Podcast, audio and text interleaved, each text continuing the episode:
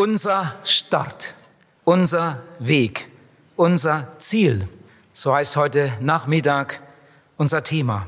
Und ich freue mich, dass wir heute so viele sind, dass das Haus voll, ja übervoll ist. Und ich hoffe, dass die allermeisten von denen, die während dieser zehntägigen Evangelisation eine Entscheidung für Jesus getroffen haben, hier sind. Die meisten haben es mir im Seelsorgeraum versprochen, dass sie heute Nachmittag hier sein wollen. Zu Ihnen möchte ich nämlich ganz besonders sprechen. Wir sind viele Besucher. Einige sind vielleicht sogar das erste Mal hier heute Nachmittag. Andere waren wiederholt hier. Ich denke, man könnte diese große Versammlung gut in drei Gruppen aufteilen. Und das will ich jetzt einmal machen. Ihr sollt jetzt aber nicht die Plätze wechseln, aber einmal herausfinden, zu welcher Gruppe ihr gehört. Die größte Gruppe besteht aus Gemeindegliedern und Gemeindebesuchern, die auch sonst in diesem Haus immer wieder Gäste sind. Dann haben wir eine zweite Gruppe von Besuchern, das sind Gäste vielleicht aus anderen Gemeinden oder einfach Gäste, die eingeladen wurden und die heute mal oder vielleicht schon einige Male hier waren. Und dann eine dritte Gruppe, unsere Neubekehrten. Und wenn ich das Wort einige Male gebrauche, heute Abend, dann wisst ihr immer, welche Gruppe ich meine. Die anderen möchte ich damit aber auch gleichzeitig ansprechen. Aber ganz besonders geht es mir im ersten Teil meiner Botschaft um diese Gruppe, unsere Neubekehrten. Männer, Frauen, einige Ehepaare haben sich bekehrt, wie die Bibel das nennt. Junge Leute, Teenager, einige Kinder. Wir sind sehr, sehr glücklich darüber. Die Evangelisation geht heute Abend zu Ende. Dann liegen zehn Tage hinter uns mit zwölf Vorträgen und in dieser Zeit hat Gott wirklich wunderbare Dinge getan. Wir haben das Evangelium verkündigt im Wort, im Lied. Wir haben in diesen Tagen sehr viel über Sünde und über Gnade gehört. Ich habe immer wieder Bibelstellen und ganze Abschnitte aus der Bibel gelesen. Jesus stand immer im Mittelpunkt, sowohl in der Verkündigung wie auch in unseren Liedern, in den gemeinsamen und in Chor- und Gruppenliedern und auch in unseren Gebeten.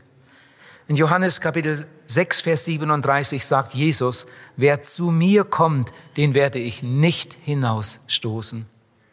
In Offenbarung 21, Vers 5 sagt Jesus, ich mache alles neu. Das ist so wunderbar. Jesus verspricht für unser kaputtes Leben keine Reparatur, das wäre auch schon ganz schön. Aber Jesus verspricht mehr. Er sagt, ich mache alles neu. Die Bibel vergleicht unser altes sündiges Leben mit einem schmutzigen Kleid. An diesem schmutzigen Kleid sind nicht einige Flecken und einige Löcher, sondern an diesem schmutzigen Kleid ist kein sauberer Faden. Wenn jemand sich bekehrt, dann bringt er sein ganzes altes Leben sozusagen wie ein schmutziges Kleid zu Jesus. Und dann steckt Jesus dieses schmutzige Kleid nicht in die Waschmaschine und versucht es sauber zu kriegen, sondern Jesus nimmt das schmutzige Kleid weg und gibt ein neues Kleid, ein ganz neues Kleid. Da ist nichts dran vom Alten. Er gibt uns ein neues Leben, das Kleid der Gerechtigkeit. In der Bibel gibt es zwei ganz wunderbare Verheißungen. Da steht, wenn wir unsere Sünden bekennen, dann ist er treu und gerecht und vergibt uns unsere Sünden. Eine andere Verheißung, wie viele ihn aber aufnahmen, denen gab er Macht durch den Glauben an seinen Namen, Gottes Kinder zu werden. Diese beiden Wahrheiten haben uns in diesen Tagen immer und immer wieder beschäftigt. Es ging immer wieder um Buße, um Umkehr, um Bekehrung und es ging auch um das neue Leben, um Wiedergeburt. Die Bibel sagt, wenn ein Mensch sich bekehrt, wenn ein Mensch mit seiner Sünde zu Jesus kommt, dann wird ihm vergeben. Wenn ein Mensch Jesus Christus aufnimmt, wird er ein Gotteskind, wird er wiedergeboren zu einer lebendigen Hoffnung. Ich habe das gestern Abend äh, so gut wie möglich erklärt und habe dazu ein Zwei-Euro-Stück hier in der Hand gehabt und gesagt, so wie dieses Zwei-Euro-Stück wohl eine Münze ist, die aber zwei Seiten hat, so besteht auch unsere Errettung aus zwei Seiten, aus Bekehrung und Wiedergeburt. Die Bekehrung geht immer der Wiedergeburt voraus. Die Bekehrung ist mir die menschliche Seite bei der Errettung und die Wiedergeburt mir die göttliche Seite der Errettung. Aber beide Male ist ein Gebender und ein Nehmender. Bei der Bekehrung gibt der Mensch nämlich seine Sünde und der Herr nimmt sie ab. Bei der Wiedergeburt gibt Gott das neue Leben in Jesus Christus und der Mensch nimmt es im Glauben an. Paulus sagt in 2. Korinther 5, Vers 17, ist jemand in Christus, so ist er eine neue Kreatur oder eine neue Schöpfung. Und jetzt kommen zwei große Wahrheiten. Das Alte ist vergangen. Seht, Neues ist geworden. Er sagt nicht, das Alte vergeht, das Alte vergeht nach und nach, sondern ist jemand in Christus, man könnte auch sagen, ist jemand bekehrt, ist jemand gerettet, ist jemand wiedergeboren, so ist er eine neue Schöpfung. Das Alte ist vergangen. Seht, Neues ist geworden. In Jesaja Kapitel 43 steht in Vers 1 eine ganz wunderbare Stelle. Da sagt Gott, fürchte dich nicht, denn ich habe dich erlöst. Ich habe dich bei deinem Namen gerufen. Du bist mein. Und in den Versen 18 und 19 steht, denkt nicht mehr an die früheren Ereignisse zurück Beachtet das Vergangene nicht mehr. Seht, ich vollbringe etwas Neues. Schon tritt es in Erscheinung. Gewahrt ihr es denn nicht? Ich, ich tilge deine Übertretungen um meinetwillen und gedenke deiner Sünde nicht. In einem alten Lied heißt es, er hat alle meine Sünden von mir weggetan. In einem anderen Lied heißt es, nie mehr, nie mehr. Gott gedenkt der Schuld, nie mehr. In wieder einem anderen Lied heißt es, weißer denn der Schnee, weißer denn der Schnee. Mächtig ist der Helfer in Not. Sein Blut macht dich weißer denn Schnee. Paulus sagt, das Alte ist vergangen, seht, Neues ist geworden. Ihr lieben Neubekehrten, darf ich das so sagen? Ihr lieben Neubekehrten, ich meine alle, die in dieser Evangelisation eine Entscheidung für Jesus getroffen haben, die in die Seelsorge gekommen sind, denen ich dann das noch einmal erklären durfte und die dann mitgebetet haben. Ich habe laut ein Gebet vorgesprochen und sie haben es mir laut nachgesprochen, zum Teil mit Tränen. Sie haben ihr altes Leben im Gebet dem Herrn Jesus gebracht und ihn um Vergebung aller ihrer Sünden gebeten. Paulus sagt, das Alte ist vergangen. Seht, Neues ist geworden. Ihr seid jetzt bekehrt, ihr seid jetzt wiedergeboren. Und wenn ihr nächste Woche eine ganz ernste Predigt hören würdet oder ein Buch oder ein Traktat lesen würdet über dieses Thema, eine ganz ernste Botschaft vernehmen würdet, dann müsst ihr nicht in Angst und Sorge kommen, sondern dann dürft ihr zurückdenken an die Stunde und dann dürft ihr dem Herrn Jesus sagen, danke Herr, dass ich das erlebt habe. Ich habe mich bekehrt. Ich bin bekehrt. Ich bin gerettet. Ich bin ein Gotteskind. Ich bin erlöst. Mein Name steht im Buch des Lebens. Ich bin dein. Du bist mein. Das soll nicht erst werden, sondern das ist geschehen. Ich bin gerettet. Wenn ein Kind geboren wird, wenn ein Kind geboren ist, dann ist es ein richtiges Menschenkind.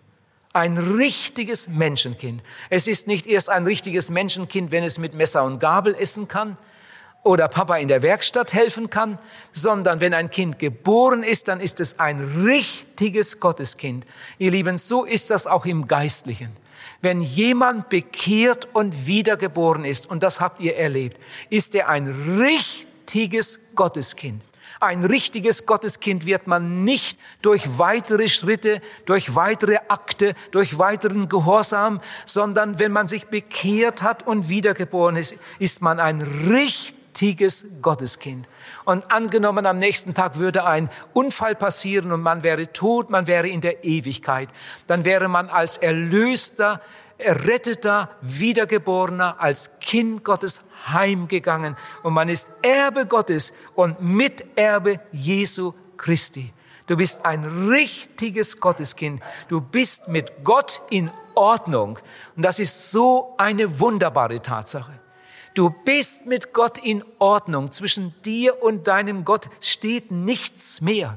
Er hat dir alles vergeben. Ihr lieben Neubekehrten hört, und das sage ich mit so tiefer Überzeugung, und ich möchte es immer und immer wieder betonen, weil es an dieser Stelle solche Missverständnisse gibt. Du musst, wenn du bekehrt und wiedergeboren bist, danach nie mehr eine Sünde bekennen, die du vor deiner Bekehrung getan hast. Und wenn du es doch tust, dann machst du Jesus ganz traurig weil du dann damit beweist, dass du nicht an seine Liebe und nicht an seine Gnade und nicht an seine Vergebung glaubst. Als du dich bekehrt hast, hat Jesus dir alle deine Sünden vergeben. In deinem Leben ist keine Sünde mehr. Du bist so rein, als hättest du noch nie in deinem Leben eine Sünde getan. Und dafür sollten wir, wenn wir bekehrt und wiedergeboren sind, Jesus immer wieder danken ihr lieben Neubekehrten, ich finde das so schön, wenn ein Neubekehrter gerade in den Tagen nach seiner Bekehrung jeden Tag wenigstens einmal sagt, Herr Jesus, ich danke dir, dass ich mich bekehren durfte. Ich danke dir, dass du mich gerettet hast. Ich danke dir, dass du mir alle meine Sünden vergeben hast. Ich danke dir, dass ich ein Kind Gottes bin. Das soll nicht erst werden, sondern das ist geschehen. Er hat mich gerettet. Er hat mir vergeben. Jetzt bin ich sein. Ich bin mit Gott in Ordnung. Aber, ihr Lieben, das heißt nicht, dass wir auch mit unseren Mitmenschen in Ordnung sind. Vielleicht hattest du großen Streit mit deinem Nachbarn. Das liegt vielleicht schon zwei Jahre zurück. Und seitdem redet ihr nicht mehr miteinander. Da ist Funkstille. Ihr seht euch nicht mehr an. In euren Herzen war Hass. Und jetzt hast du dich bekehrt, du bist wiedergeboren, Jesus hat dir alles vergeben. Und Dienstagnachmittag machst du etwas im Garten und dann siehst du den Nachbarn da hinten an seinem Gartenhäuschen und dann fällt dir die ganze Geschichte von damals wieder ein. Da war ein großer Streit und das kam alles nur dadurch, weil seine Hühner deinen Salat abgefressen haben. Damit fing das an. Und seitdem redet ihr nicht mehr miteinander. Und jetzt kommt die ganze Geschichte wieder hoch und irgendwie schämst du dich. Du weißt, Gott hat mir alles vergeben, aber zwischen uns ist das nicht in Ordnung. Und dann betest du und sagst, Herr Jesus, gib mir jetzt die richtigen Worte. Ich möchte den Nachbarn ansprechen. Und dann gehst du zum Gartenzaun und dann rufst du, Heinrich, kannst mal kommen?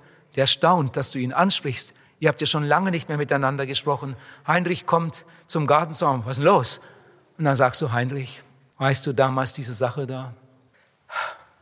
Ich glaube, ich habe mich schrecklich daneben benommen. Weißt du, es tut mir leid. Wenn ich daran zurückdenke, dann schäme ich mich. Heinrich, wollen wir uns nicht wieder die Hand reichen? Wollen wir nicht wieder Frieden machen? Das war so dumm von mir damals. Der Heinrich kommt aus dem Staunen nicht raus. Ja, ja, ist gut. Und dann hast du Frieden. Und dann gehst du ins Haus und sagst zu deiner Frau, du, ich hatte eben ein Gespräch mit Heinrich. Wir haben uns wieder versöhnt alles wieder gut. Ich bin so froh. Und dann reparierst du irgendetwas, machst du deine Werkzeugkiste auf und dann nimmst du eine Zange raus. Mit einmal merkst du, die Zange gehört mir eigentlich gar nicht. Die habe ich vor einiger Zeit mal in der Firma mitgehen lassen. Das machen ja manche. Die Zange gehört mir eigentlich gar nicht. Und dann wird dir die Zange ganz heiß in der Hand. Und dann musst du nur mal richtig hinhören. Und dann wird Jesus dir sagen, du, das habe ich dir auch vergeben. Das habe ich dir alles vergeben. Den Diebstahl habe ich dir vergeben. Zwischen mir und dir ist alles klar.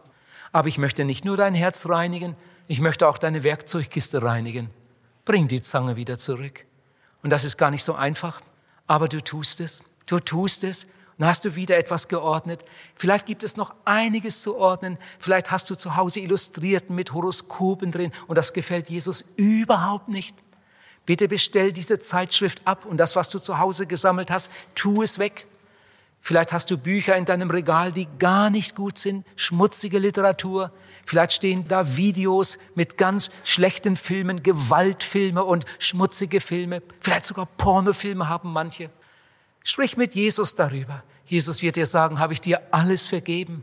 Ich habe das gesehen damals, wie du gelebt hast. Aber das habe ich dir alles vergeben. Aber ich will nicht nur dein Herz reinigen, ich will auch dein Bücherregal reinigen.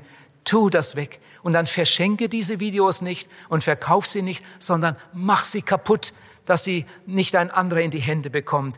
Und so geht das weiter. So wird eins nach dem anderen geordnet. Das dauert manchmal Jahre. Das dauert manchmal Jahre. Aber du musst dir jetzt nicht den Kopf zerbrechen, wo muss ich überall hingehen und was muss ich alles machen. Muss überhaupt nicht darüber nachdenken. Geh fröhlich deinen Weg mit Jesus. Und wenn er dir irgendetwas zeigt, aha, das bringe ich jetzt in Ordnung. Wenn du irgendetwas siehst, was nicht gut ist, überleg einmal, frag mal Jesus, wie soll ich das machen? Und dann bringst du das in Ordnung. Vielleicht irgendwo versöhnen, vielleicht irgendwo einen Brief hinschreiben, die Schulden bezahlen, ein Versprechen endlich einlösen und so weiter und so weiter. Ihr Lieben, an dieser Stelle versagen manche Neubekehrte. Sie bringen das nicht in Ordnung und irgendwann kommen dann solche alten Geschichten hoch und dann quält sie das und dann denken sie, oh, das steht zwischen mir und Gott und dann fangen sie wieder an, lieber Heiland, vergib mir, dass ich da Werkzeug gestohlen habe, vergib mir, dass ich solche Filme im Regal habe. Das hat er dir damals schon vergeben. Er wartet schon lange darauf, dass du endlich aufräumst. Bitte, ihr lieben Neubekehrten, seht zu, dass auch zwischen euch und euren Mitmenschen alles klar ist und dass dass alles sauber wird da unten, da wo die Möglichkeiten sind und ihr werdet glückliche Menschen sein. Dann fängt Jesus an, deinen Charakter zu verändern. Jesus gibt dir einen neuen Wortschatz. Vielleicht hast du früher öfter geflucht und jetzt fängst du an, an eine andere Sprache einzuüben. Manche Ausdrücke wirst du nicht mehr gebrauchen. Dein Leben wird sich nach und nach total verändern. Das war ja das Thema von heute Morgen. Wenn jemand nicht dabei war heute Morgen, vielleicht nimmst du die Kassette oder CD einmal mit. Mein Leib, Gottes Werkzeug. Gott hat große Pläne mit uns vor. Wir sind ihm unheimlich wichtig. Gott hat dich lieb und Gott möchte dich gebrauchen und zwar einen jeden von uns. Jeder einzelne Mensch ist für Jesus unheimlich wichtig. Du bist ein Baustein in seinem Tempel. Er will deine Hände gebrauchen. Er will deine Lippen gebrauchen. Er will deine Augen, deine Ohren gebrauchen. Dich will er gebrauchen. Weihe dich dem Herrn Jesus. Und wenn eine neue Sünde passiert, oh, wie schnell kann das geschehen? Manch einer ist noch nicht mal ganz raus aus der Kirche, dann ist schon die erste Sünde passiert. Vielleicht irgendein ganz schlechter Gedanke. Und dann steigt er ins Auto ein und plötzlich merkt er, das war kein guter Gedanke. Das war wirklich nicht gut. Wie schnell kann das geschehen? Oder ein liebloses Wort oder eine ganz verkehrte Reaktion. Eine Frau hat total überreagiert bei den Kindern. Die Kinder waren nicht lieb und mit einmal platzt sie raus und, und kriegt einen richtigen Zornausbruch. Wie oft versagen Eltern bei der Kindererziehung? Und im nächsten Moment merkt man, oh, das war nicht gut. Ich war auch kein gutes Vorbild. Das Beste ist, man geht gleich zum Kind und entschuldigt sich und sagt dem Kind, du, was ich da eben gesagt habe, das war nicht gut. So einen Ausdruck sollte ich eigentlich nicht gebrauchen. Ich will das auch nicht mehr. Entschuldige. Und das Kind staunt, dass Mutti sich beim Kind entschuldigt. Mutti nimmt es aber genau und ich sage dir, wenn du Gehorsam lernst, dann wirst du mit der Zeit Respekt bekommen und deine Kinder werden dir viel, viel besser gehorchen. Erziehen kann man nämlich nur, wenn man selbst gehorcht. Und so wird dein Charakter mehr und mehr verändert, dein Wortschatz verändert sich und so weiter. Und immer wenn eine Panne passiert, dann entschuldigst du dich natürlich auch bei Jesus. Und du sagst dem Herrn Jesus, es tut mir leid. Herr Jesus, vergib mir. Und wenn ich wieder in so eine Lage komme, bitte gib mir Weisheit und fülle mein Herz mit Liebe. Vorhin haben wir hier ein wunderbares Lied gehört über den Frieden. Ah, was war das für eine Botschaft. Wenn Friede mit Gott meine Seele durchdringt. Herr Jesus, fülle mich jeden Tag neu mit deinem Frieden, mit deiner Freude, mit deiner Kraft. Und du wirst wachsen im Glauben. Du wirst dich total verändern. Manche Leute, die dich früher gekannt haben, werden dich bald nicht mehr wiedererkennen. Aber das heißt nicht, dass du immer alles richtig machst. Du wirst auch in einem Jahr noch Fehler machen. Du wirst auch, falls du noch zehn Jahre lebst, auch in zehn Jahren noch Fehler machen. Und manchmal werden die anderen es sehen.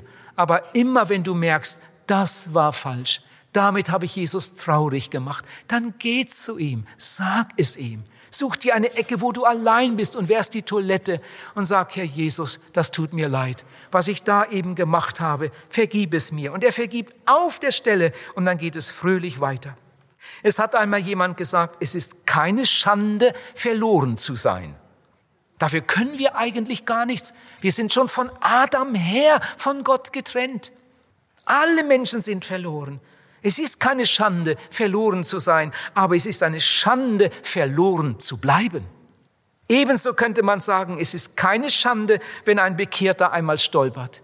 Jeder rutscht einmal aus. Aber es ist eine Schande für ihn, wenn er liegen bleibt. Wenn du einmal gestolpert bist, bitte steh schnell wieder auf. Geh zu Jesus, er vergibt dir. Und dann bitte ihn um Kraft und dann geht es weiter.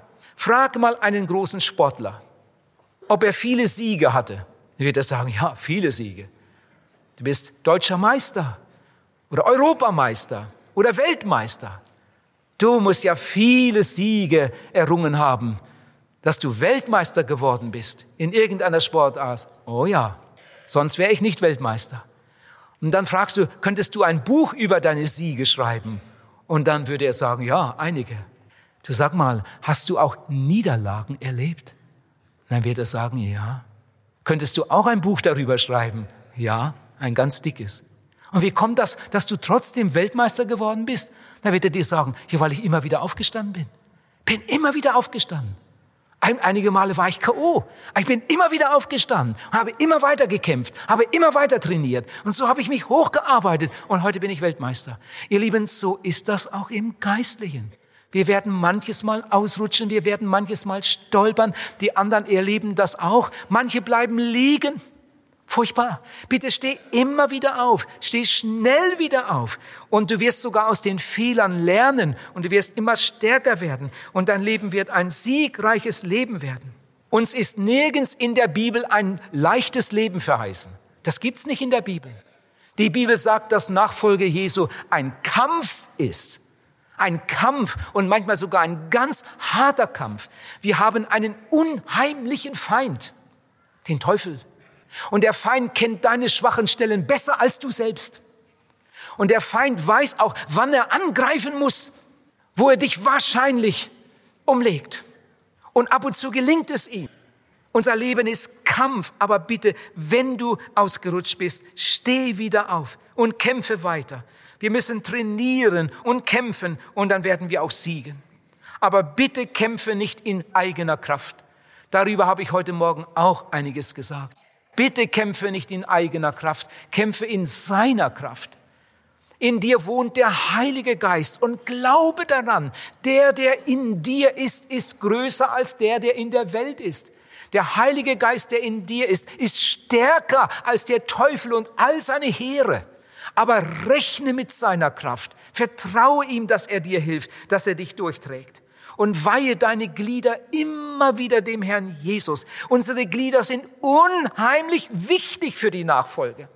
Ich finde das so schade, dass so viele Christen so wenig darüber nachdenken. Jesus will deine Hände haben. Früher hast du mit deinen Händen in der Sünde gelebt. Jetzt sollen deine Hände Jesus dienen. Deine Augen, deine Ohren, deine besten Gedanken, deine Füße, dein Leben, deine Zeit, dein Geld. Du sollst ein Werkzeug sein in seiner Hand. Ihr jungen Männer, es haben sich einige junge Männer bekehrt. Ach, der eine saß vor mir so 20, 21 Jahre alt. Ich habe einige Fragen gestellt. Der gab so gute Antworten. Und ich habe mich so gefreut. Ich habe ihm gesagt, als ich mich bekehrte, war ich auch 20, fast 21. Mensch, vielleicht wirst du mal Evangelist. Vielleicht wirst du mal Missionar. Und wenn nicht, vielleicht wirst du mal Geschäftsmann und wirst viel Geld verdienen. Und dann wirst du die Mission unterstützen, das Reich Gottes mitbauen helfen, mithelfen, in der Gemeinde mithelfen. Was Gott wohl mit dir vorhat, das wissen wir ja am Anfang noch nicht. Oh, ihr jungen Männer, weiht euer Leben Jesu. Und wenn du schon deine Vorstellungen, deine Pläne hattest, leg die mal beiseite. Jetzt, nachdem du bekehrt bist, fang doch einmal ganz von vorne an und frag einmal, Herr Jesus, was hast du denn für Pläne? Was hast du denn mit mir vor? Was hättest du gern? Welchen Beruf soll ich lernen? Was soll ich studieren? Herr Jesus, ich möchte in zu vorbereiteten Wegen wandeln. In der Bibel steht, dass Gott für alle, die ihn lieben, zuvor bereitete Wege hat. Gott hat Pläne für uns. Ihr jungen Männer, weiht euch Jesus. Ihr jungen Mädchen, weiht euch Jesus. Euer Leib ist ein Tempel Gottes. Euer Leib ist eine Wohnung Gottes. Und mit eurem Leib und Leben sollt ihr Jesus Christus verherrlichen. Ihr Eheleute.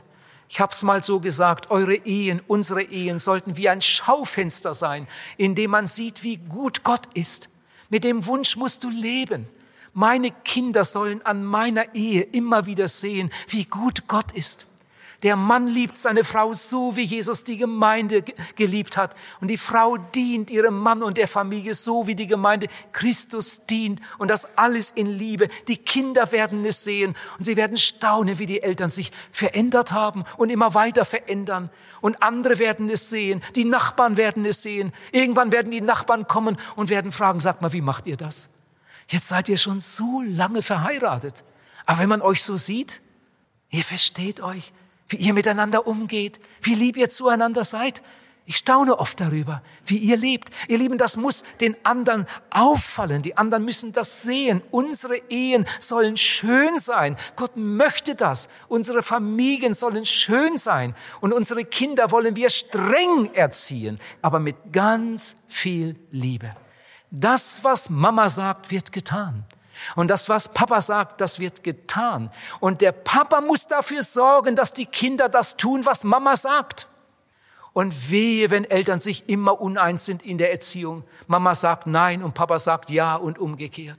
Wir wollen unsere Kinder streng erziehen. Ihr lieben, streng erzogene Kinder sind in der Regel glückliche Kinder.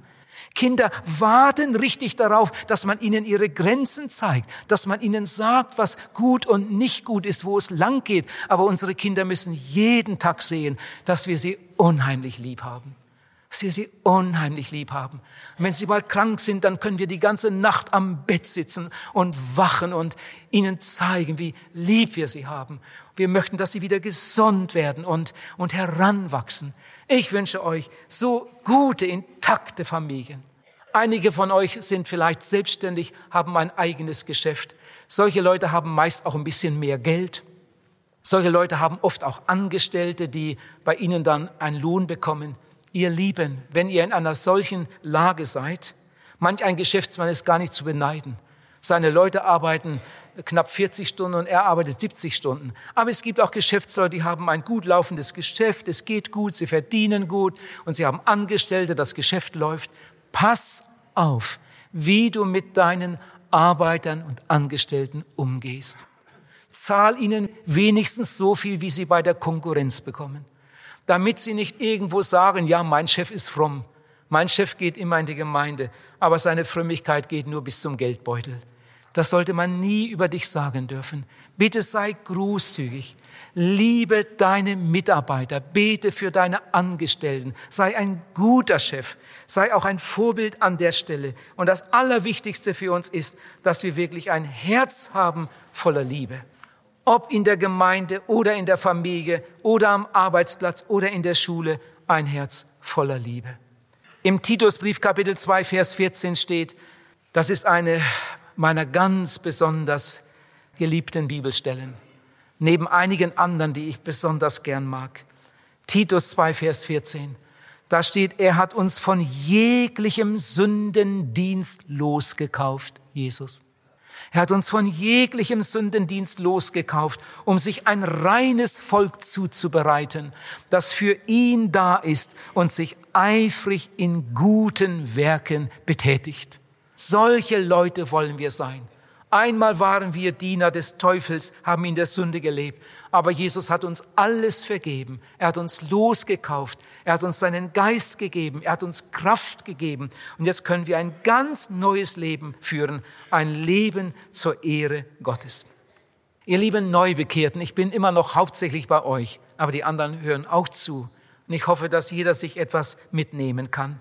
Ihr lieben Neubekehrten, ich habe jetzt ein paar ganz, ganz wichtige Ratschläge. Nein, das ist noch mehr. Das sind nicht nur Ratschläge. Ich möchte beinahe sagen, das sind Bedingungen. Drei Bedingungen, die muss man erfüllen, wenn man durchkommen will. Und wenn man eine davon nicht ernst nimmt, dann kommen wir nicht weit. Ich möchte das mit einem Beispiel, mit einem Bild erklären.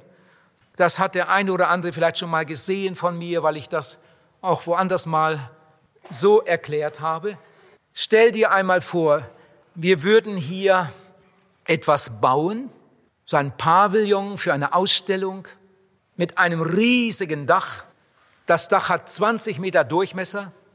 Das kann eine Holzkonstruktion sein, Leimbinder oder Stahl oder Stahlbeton.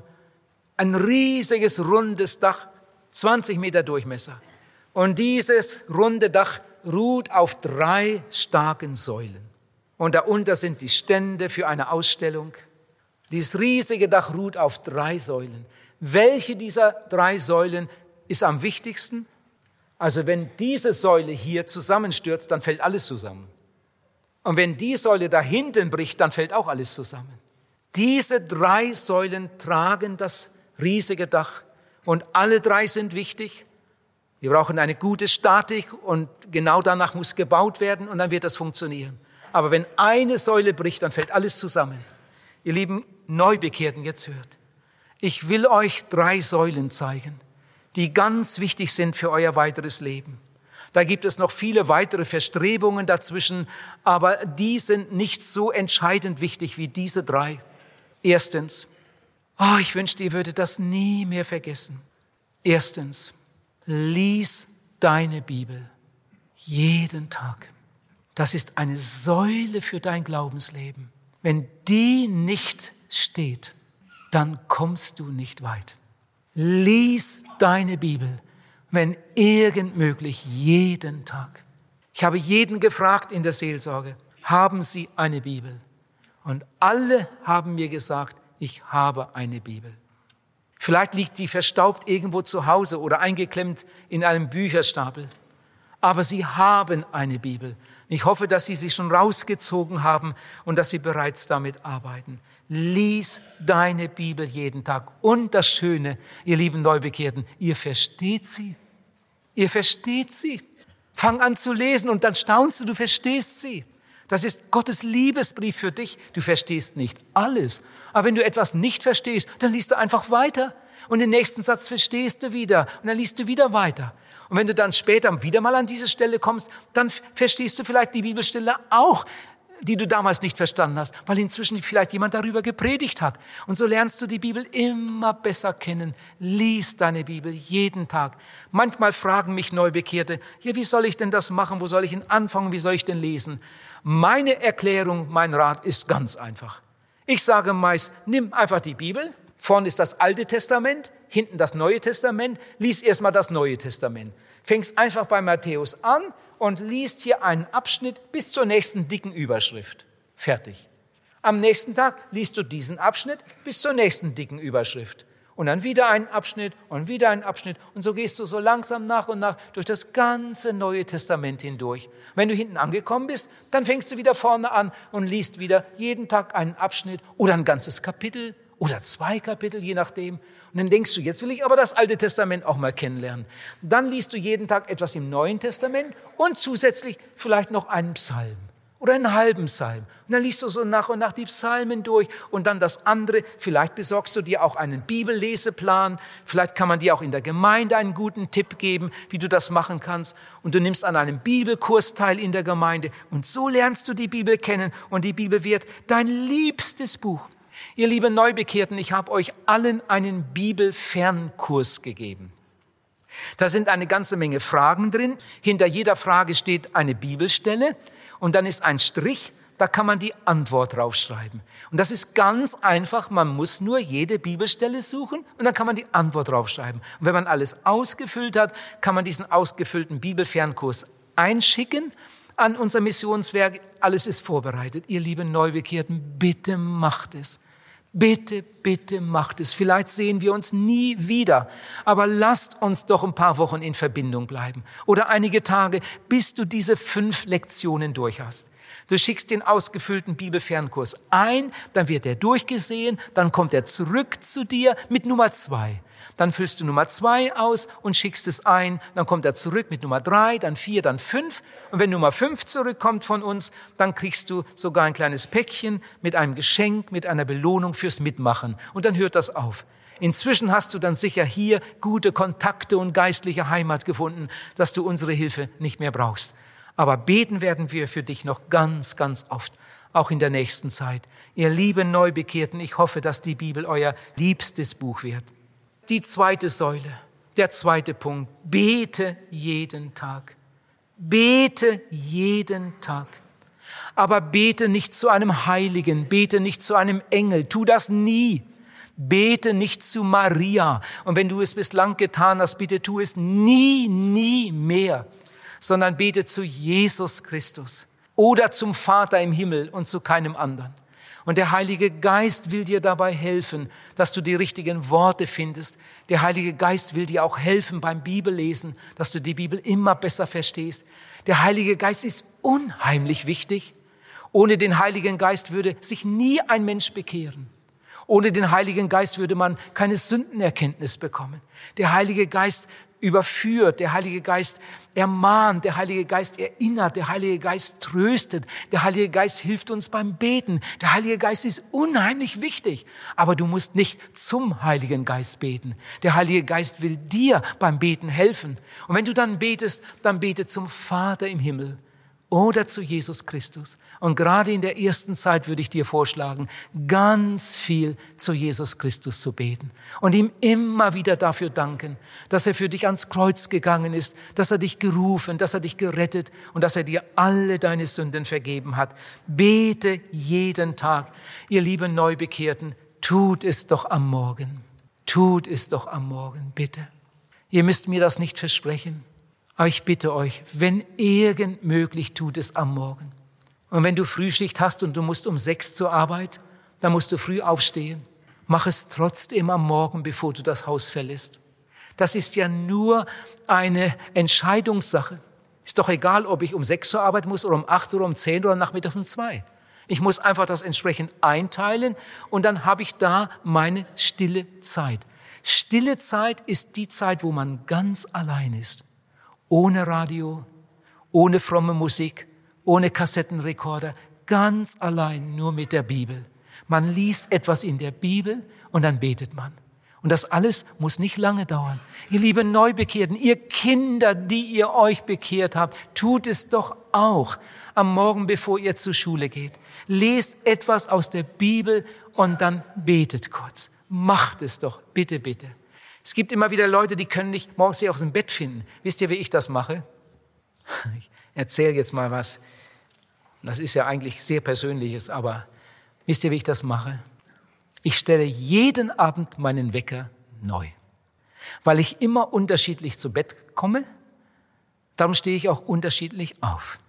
Und ich habe irgendwo mal gehört, wer länger schläft als sieben Stunden, verschläft sein Leben wie ein Hund. Und da habe ich gedacht, das will ich nicht. Sieben Stunden reichen aus. Sieben Stunden reichen aus. Ich schlafe oft weniger, das ist nicht so gut, aber sieben Stunden, das reicht mir. Wenn ich ins Bett gehe, ich sitze auf der Bettkante, wie spät ist es? Aha, stelle ich einen Wecker, zack, gehe ins Bett. Und meist schlafe ich dann auch gleich ein. Und dann geht mein Wecker am Morgen und dann geht das so bei mir. Du kannst das anders machen. Aber wenn mein Wecker geht, dann geht eine Hand zum Wecker, immer. Immer. Eine Hand geht zum Wecker, die andere Hand macht die Bettdecke hoch und meine Füße stehen auf der Erde. Immer. Jeden Morgen. Jeden Morgen. Zu Hause, wo ich auch bin. Eine Hand geht zum Wecker, die andere Hand macht die Bettdecke hoch und schon stehen die Füße auf der Erde. Und dann richte ich mich auf.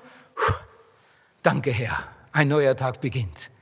Und dann gehe ich singend oder summend ins Badezimmer. So fängt mein Tag an. Ihr könnt das ja auch ein bisschen anders machen. Aber Leute, die am Abend ihren Wecker stellen und am anderen Morgen den Wecker ausmachen und dann weiter pennen, was sind das nur für Flaschen? Ihr Lieben, bitte bringt doch einmal Disziplin in euer Leben hinein. Und das möchte ich besonders den jungen Männern sagen. Manche sind richtige Hampelmänner. Die kommen nicht aus den Federn und nachher sitzen sie in der Seelsorge und heulen und sagen, ich schaffe das immer nicht und ah, ich komme so schlecht raus und mit der stillen Zeit habe ich immer Probleme. Das liegt doch nur an dir. Jetzt sei doch endlich mal ein Mann. Jetzt hab doch mal Rückgrat. Sag doch mal nur, das mache ich jetzt so mit Gottes Hilfe und dann machst du es. Und dann stehst du auf und dann nimmst du deine Bibel und dann liest du ein paar Verse. Paar Verse, kleinen Abschnitt, paar Minuten da legst du deine Bibel weg und dann betest du kurz und dann beginnt der neue Tag. Und wenn du nur eine Minute beten würdest morgen früh, wäre das gut. Wenn du nur eine Minute beten würdest. Ich will dir mal zeigen, was man in einer Minute alles beten kann.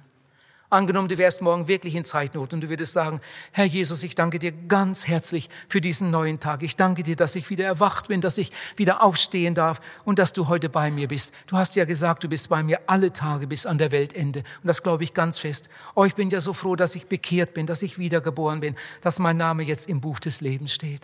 Herr Jesus, halte mich fest, dass ich dir immer treu bleibe. Segne auch all die anderen, die sich bekehrt haben. Herr Jesus, und dann bitte ich dich auch für meine Eltern, dass du sie segnest und meine Geschwister, Geschwister, besonders den großen Bruder, der noch nicht bekehrt ist. Ich möchte so gern, dass er dich auffindet. Und meine Schulkollegen, ich hätte sie, ich hätte sie so gern eingeladen oder mitgebracht, aber die wollten alle nicht. Herr Jesus, hilf doch, dass mal einer von meinen Schulkollegen sich bekehrt. Und ich möchte auch meinem Lehrer eine Kassette geben. Gib mir doch den Mut dazu. Herr Jesus, zeig mir, welche ich ihm mitnehmen soll. Und jetzt bitte hilf mir, dass es ein ganz guter Tag wird. Herr, sei heute mit mir. Ich möchte dir folgen und dir treu bleiben. Immer mein ganzes Leben lang. Amen. Das war eine Minute. Sag mal, ist einer hier im Haus, der sagen möchte, ohne rot zu werden, dass er morgen nicht eine Minute Zeit hat? Warum gibt es so viele Bekehrte, die morgens das Haus verlassen und haben nicht einmal gebetet? Vielleicht ein Tischgebet, bei dem man nicht nachdenkt. Es ist doch weithin so. Warum machst du nicht stille Zeit und liest morgens etwas in der Bibel, faltest die Hände, dankst Jesus für die Nacht, bittest, dass er mit dir ist an diesem Tag, dass er dich vor Sünde und allem Bösen bewahrt, dass er dich segnet und zum Segen setzt und dann gehst du hinein in den neuen Tag. Oh, der Herr möge euch helfen, ihr lieben Neubekehrten. Jetzt komme ich zu dem dritten Punkt, Gemeinschaft. Das erste ist die Bibel, das zweite ist das Gebet und das dritte ist die Gemeinde. Du brauchst unbedingt eine Gemeinde. Ich sage nicht, dass du dich dieser Gemeinde anschließen musst. Manche sind überhaupt nicht von hier. Manche wohnen in Lage oder Detmold. Einer bekehrte sich sogar aus Bad Segeberg hinter Hamburg. Ich sage nicht, dass du dich dieser Gemeinde anschließen musst. Aber du musst zu einer Gemeinde gehören. Und nicht zu irgendeiner Gemeinde, sondern zu einer guten biblischen Gemeinde, wo das Wort Gottes klar verkündigt wird, wo man über Sünde und Gnade spricht, wo man über Bekehrung und Wiedergeburt spricht, wo man über Himmel und Hölle spricht, wo man über Nachfolge, über Heiligung spricht. Du brauchst eine gute, biblische, klarstehende Gemeinde.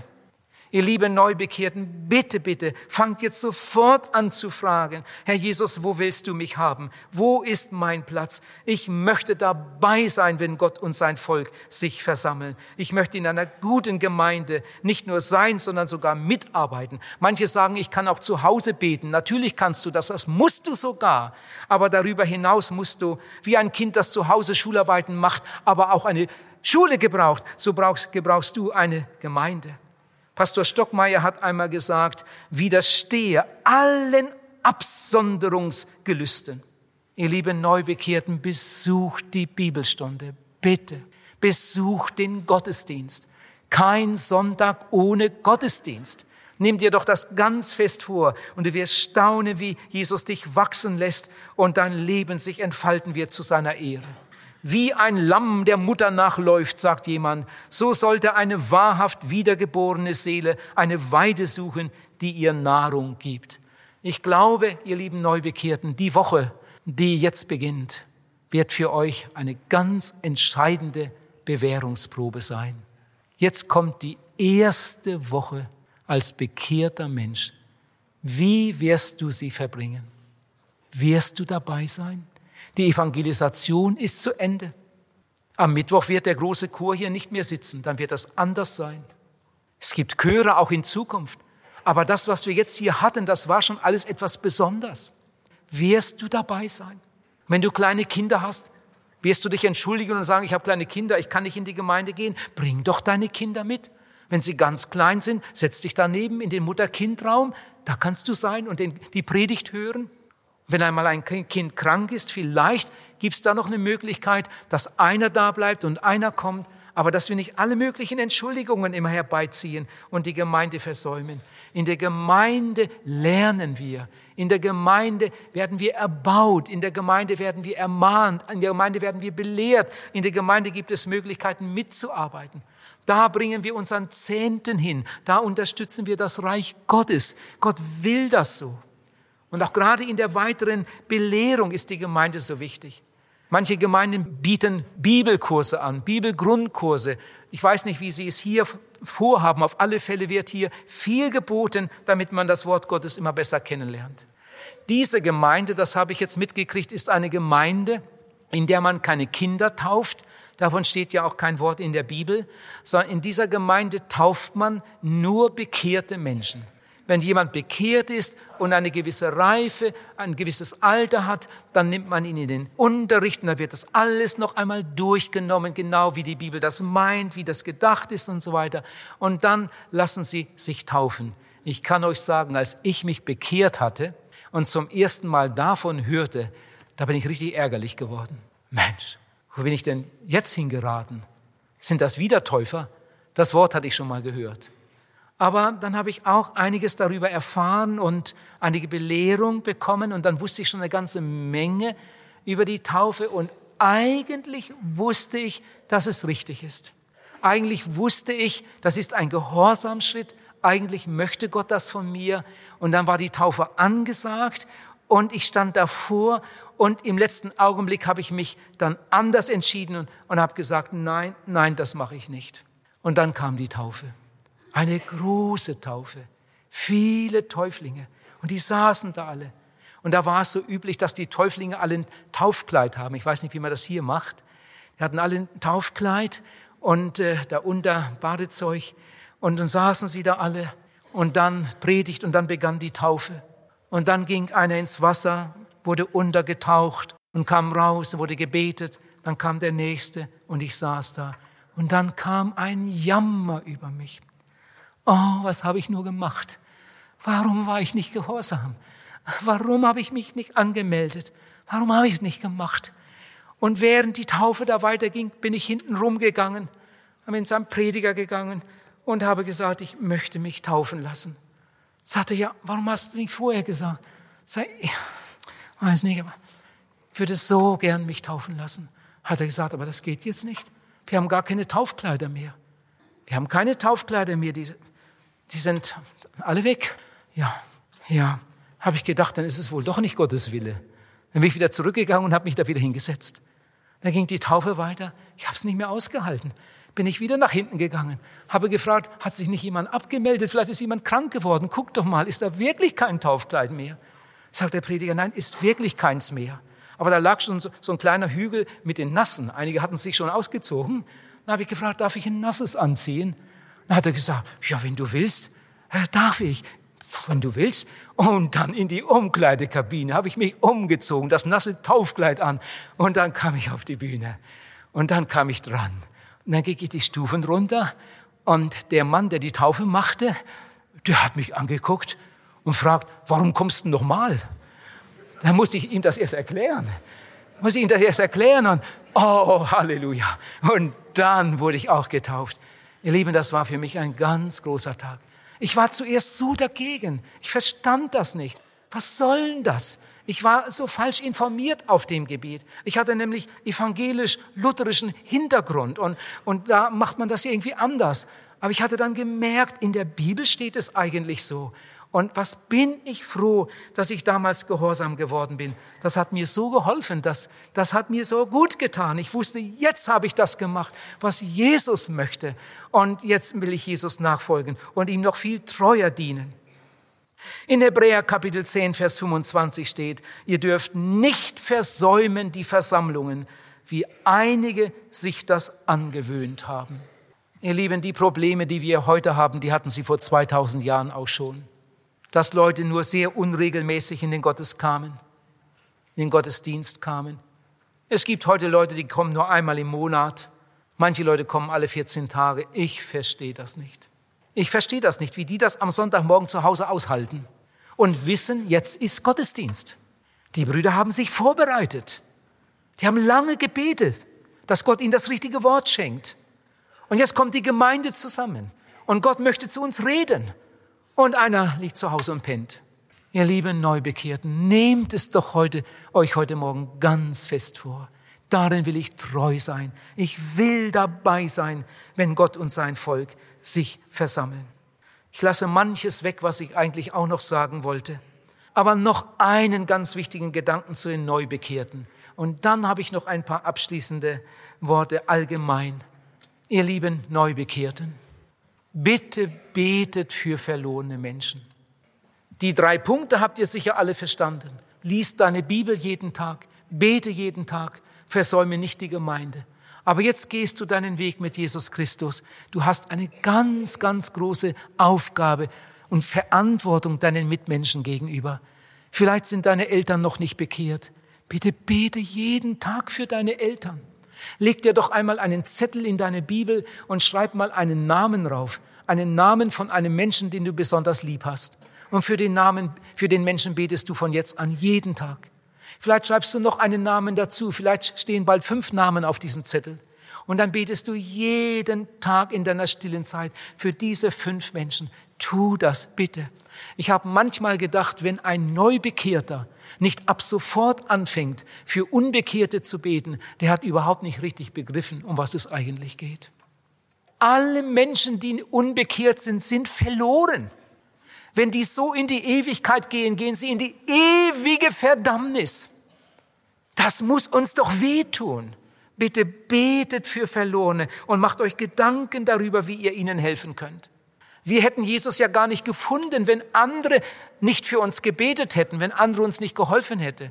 Jetzt sind wir dran. Jetzt müssen wir anderen helfen und für andere beten. Wenn ein Neubekehrter nicht für unbekehrte Menschen betet, ist fast irgendwie ein grausamer Mensch. Aber ich denke, weil Jesus in euch wohnt, werdet ihr euch dazu nicht hinreißen lassen, sondern ihr werdet euch von ihm gebrauchen lassen und werdet Werkzeuge sein in Gottes Hand. Wenn wir heute auseinandergehen, ich könnte mir denken, dass wir uns vielleicht nie mehr wiedersehen. Ich bin irgendwo und ihr seid hier oder irgendwo, aber wir sind bei Jesus. Wir folgen Jesus Christus nach. Wir wollen ihm die Treue halten. Und einmal wird er uns zu sich rufen. Wir werden bei dem Herrn sein, alle Zeit. Wir werden uns wiedersehen in seiner Herrlichkeit. Und ich hoffe, dass da noch viele, viele andere dort sein werden, die durch uns Jesus Christus gefunden haben. Ihr lieben Neubekehrten, jetzt wollen wir hier so einen kleinen Schnitt machen. Der Chor steht ganz schnell auf und singt jetzt etwas ganz besonders für die Neubekehrten. Ihr lieben Neubekehrten, hört einmal. Dieses Lied ist euch gewidmet. Hört einmal ganz gut hin. Hört einmal ganz gut auf den Text, der jetzt kommt. Das könnt ihr dann nachher vom Tonband oder von der CD, wenn ihr sie habt, noch einmal hören. Ein Lied ganz speziell und ganz besonders für euch. Und wenn dieses Lied fertig ist, dann werde ich gleich noch ein paar ganz, ganz wichtige Gedanken sagen. Jetzt erst einmal das Lied.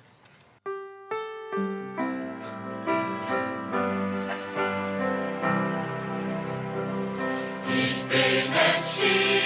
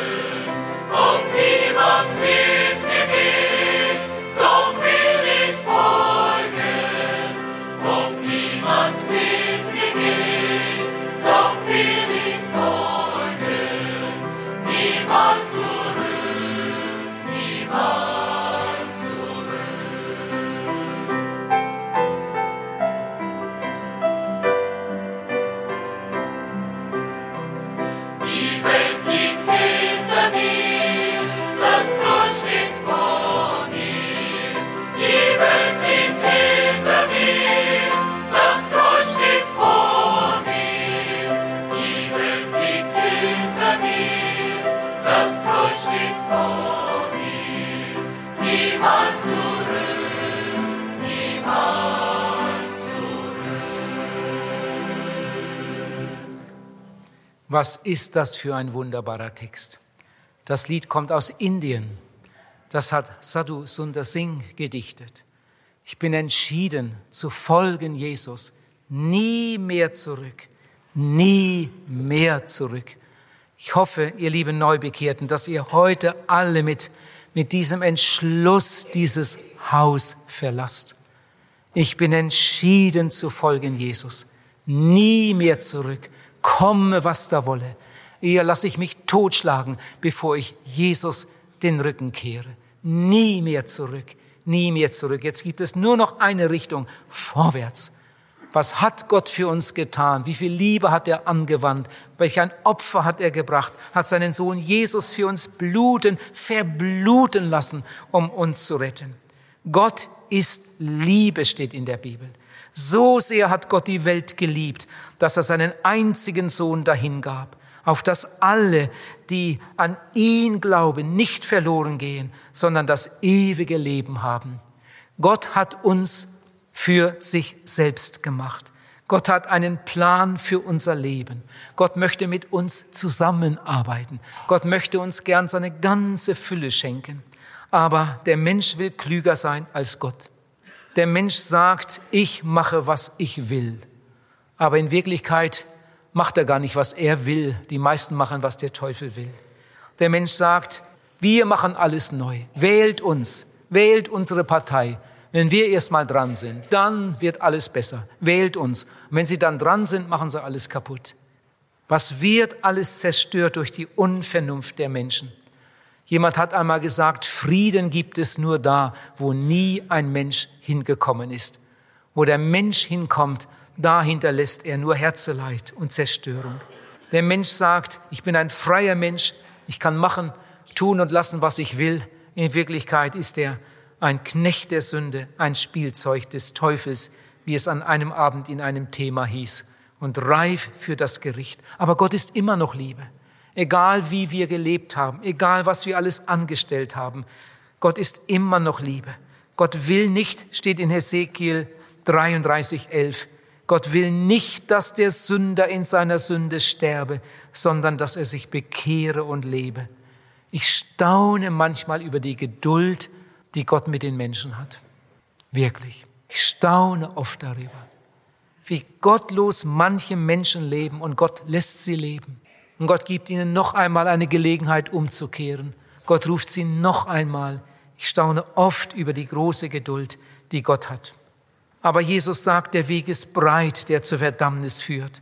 Und viele sind es, die da hineingehen. Die meisten bekehren sich nicht.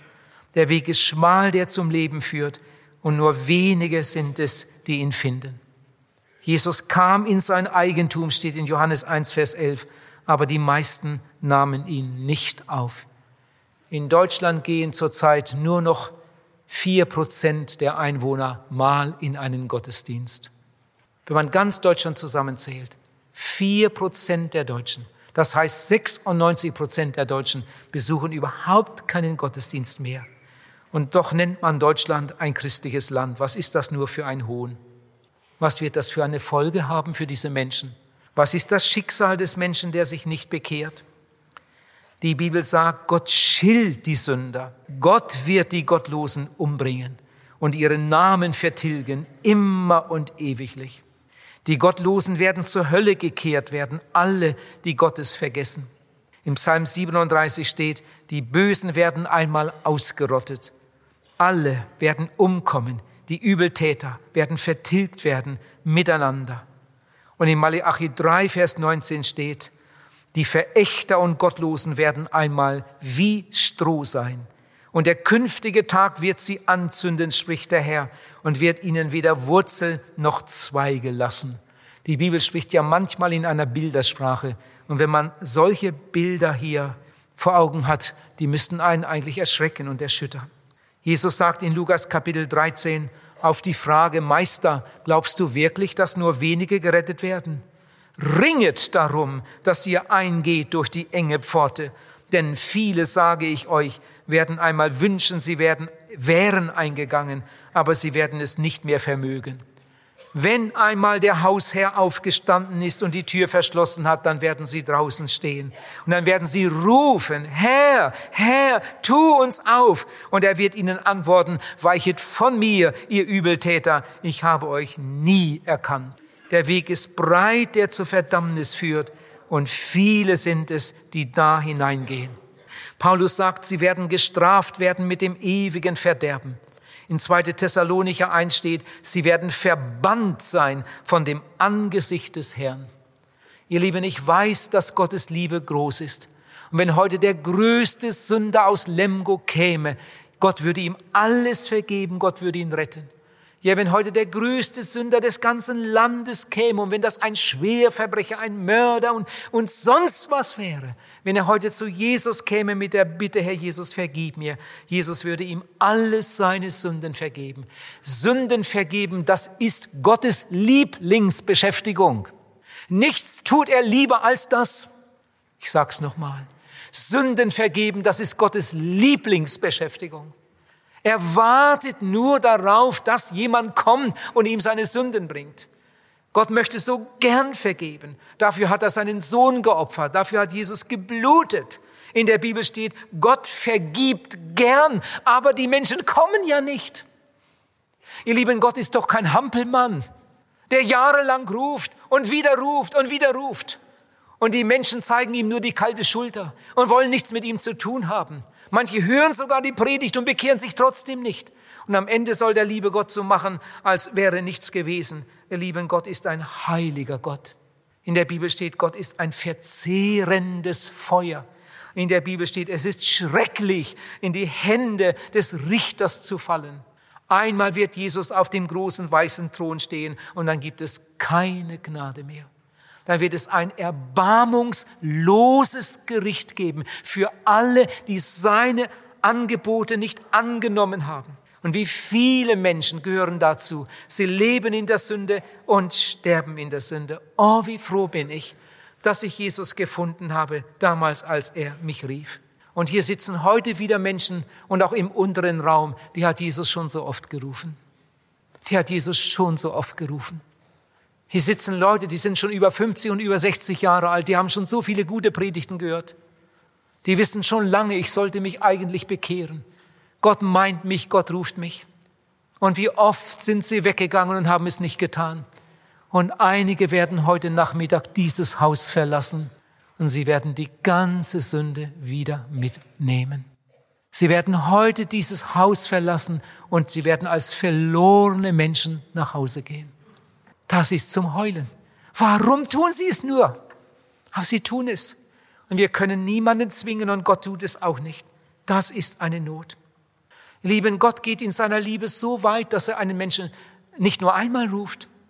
Er gibt einem Menschen nicht nur eine Möglichkeit, gerettet zu werden. Er gibt ihm einige Möglichkeiten, mindestens drei.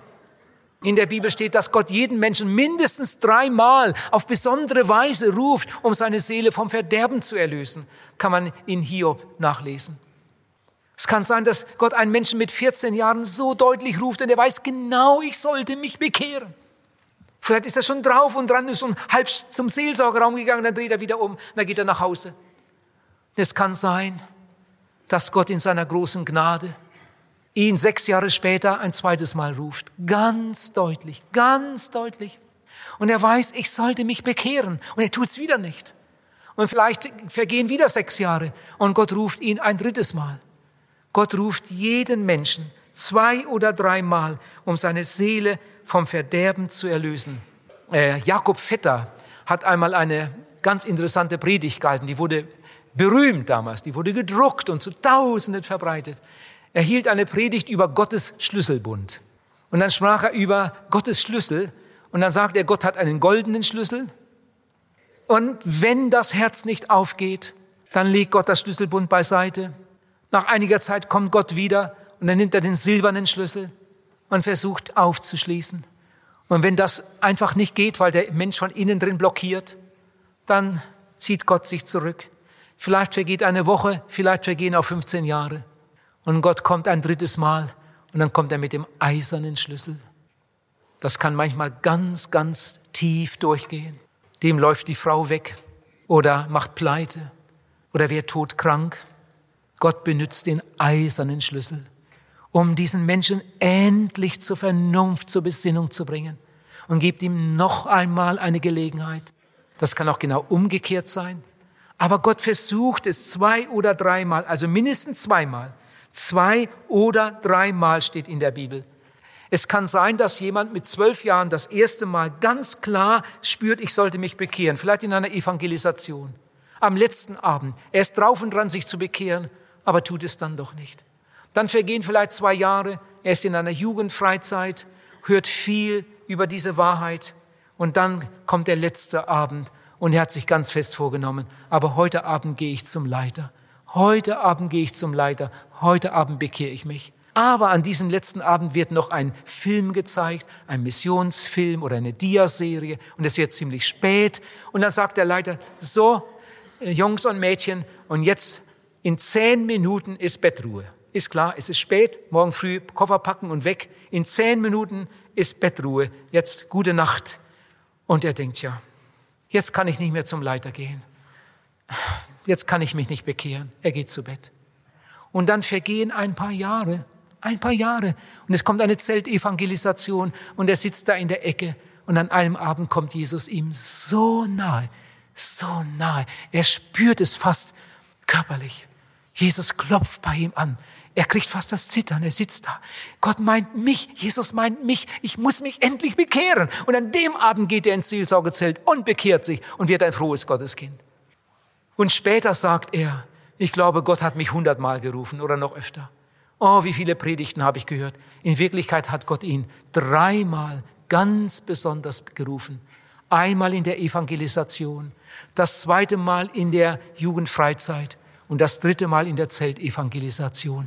Ihr lieben Gott ruft jeden Menschen zwei oder dreimal ganz besonders. Ich sage euch schnell ein Beispiel. Da kommt ein Mann in eine neue Firma, da ist ein Gläubiger beschäftigt und die beiden lernen sich schnell kennen.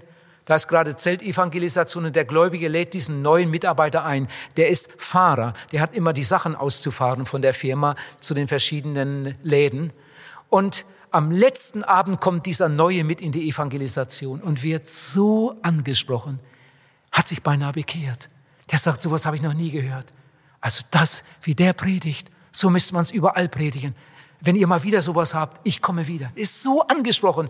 Der Gläubige sagt, komm doch in die Seelsorge, bekehr dich doch.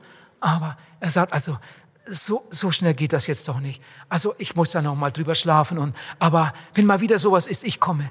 Er bekehrt sich fast, aber bekehrt sich doch nicht. Am nächsten Tag passiert etwas. Ein Unfall.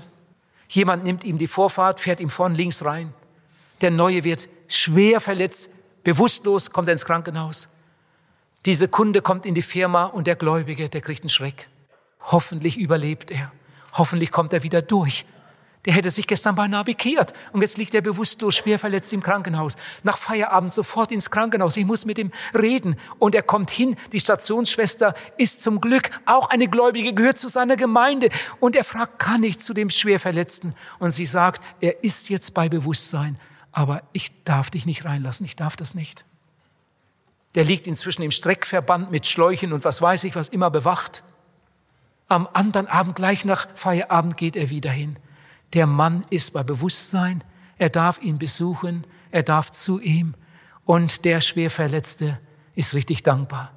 Er sagt, du, als ich aus der Bewusstlosigkeit erwachte, waren meine Gedanken sofort im Zelt bei der Evangelisation. Bin ich froh, dass ich noch lebe. Und der Gläubige sagt, pass auf, ich darf nur ein paar Minuten hier bei dir sein. Komm, wir beten zusammen. Ich helfe dir dabei. Ich helfe dir dabei. Du sagst mir jetzt einfach ein Gebet vor. Wir beten jetzt zu Jesus. Du bittest Jesus um Vergebung aller deine Sünden und, und sagst, Herr Jesus, komm in mein Herz. Ich nehme dich auf. Ich will dich dein Eigentum sein. Herr Jesus, komm, wir beten zusammen. Und er sagt, du, aber das geht mir jetzt doch zu schnell. Du kommst doch sicher noch öfter. Du, ich verspreche dir, dass ich das Buch lese, was du mitgebracht hast. Du, also das jetzt im Moment, das geht mir jetzt doch zu schnell. Und er kann ihn, kann ihn nicht gewinnen. Er verlässt traurig das, das Zimmer. Am nächsten Abend kommt er wieder. Am nächsten Abend kommt er wieder. Die Stationsschwester lässt ihn rein. Nicht lange, aber er darf zu ihm. Und der sieht ganz fröhlich aus. Er lacht und sagt, du, heute haben Sie Untersuchungen gemacht einige Brüche, einige Brüche. Morgen kommt eine ganz große Operation und so weiter und wahrscheinlich auch innere Verletzungen. Aber es ist längst nicht so schlimm, wie man am Anfang dachte. Du, wenn alles gut geht, dann bin ich hier bald wieder draußen. Ich verspreche dir, ich komme in euren Gottesdienst. Oh, der Gläubige kommt in Not. Er redet und redet und redet. Er sagt, ich wünsche, dass du wieder gesund wirst und hoffe, dass du dann zu uns kommst. Aber man weiß nie, Mensch, komm, bekehr dich doch jetzt.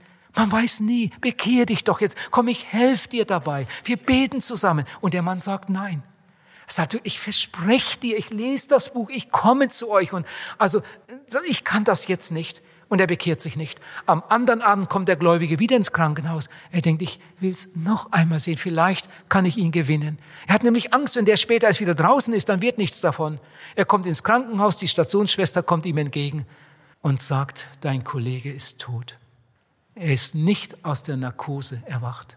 Eine ganz lange Operation und sie haben ihn nicht wieder durchgekriegt. Der Gläubige bricht fast zusammen. Er lässt sich in den Sessel fallen da auf dem Flur und heult los, weint wie ein kleiner Junge, macht sich Vorwürfe. Habe ich dem das nicht gut erklärt? Habe ich irgendwas falsch gemacht? Hätte ich doch nur den Prediger mitgebracht. Für ihn ist klar, mein Kollege ist verloren für alle Ewigkeit. Er ist ohne Bekehrung, ohne Wiedergeburt in die Ewigkeit gegangen. Ihr Lieben, Jesus hat ihn dreimal ganz klar gerufen. Das eine Mal im Zelt, das andere Mal hier, als sein Freund ihn besuchte, am nächsten Abend, als der Freund wieder zu ihm kam. Gott hat ihm zwei, drei ganz klare Möglichkeiten gegeben, aber er hat nicht gewollt. Wie oft soll Jesus dich denn noch rufen? Was ist das nur für eine Not? Wie viele Menschen gibt es, die wissen ganz genau, ich bin nicht bekehrt. Aber sie wissen nicht ganz genau, ob sie morgen Abend noch leben. Das weiß niemand. Und obwohl sie ganz genau wissen, ich bin nicht bekehrt, ich bin nicht gerettet, ich bin nicht wiedergeboren, tun sie es trotzdem nicht. Unsere Evangelisation geht zu Ende. Die Versammlung wird sich bald auflösen. Der Chor singt ein letztes Mal in diesem Rahmen. Ich werde ein letztes Mal hier beten und dann wird sich die Versammlung hier auflösen. Einige werden in den Seelsorgeraum kommen, ich denke. Und ich wünschte, heute Abend würden ganz viele kommen. Vielleicht noch mehr als heute Morgen. Lieber Zuhörer, was wirst du tun? Was wirst du tun? Wie wirst du heute nach Hause gehen? Als Bekehrter oder als Unbekehrter? Als Geretteter oder als Ungeretteter?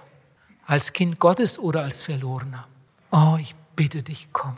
Bitte komm.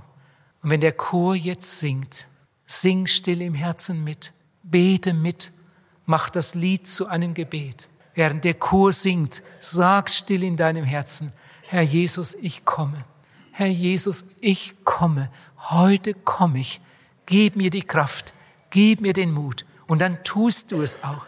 Dann kommst du in den Seelsorgerraum. Wir reden miteinander. Wir beten zusammen. Und dieser Sonntag wird der größte Tag deines Lebens.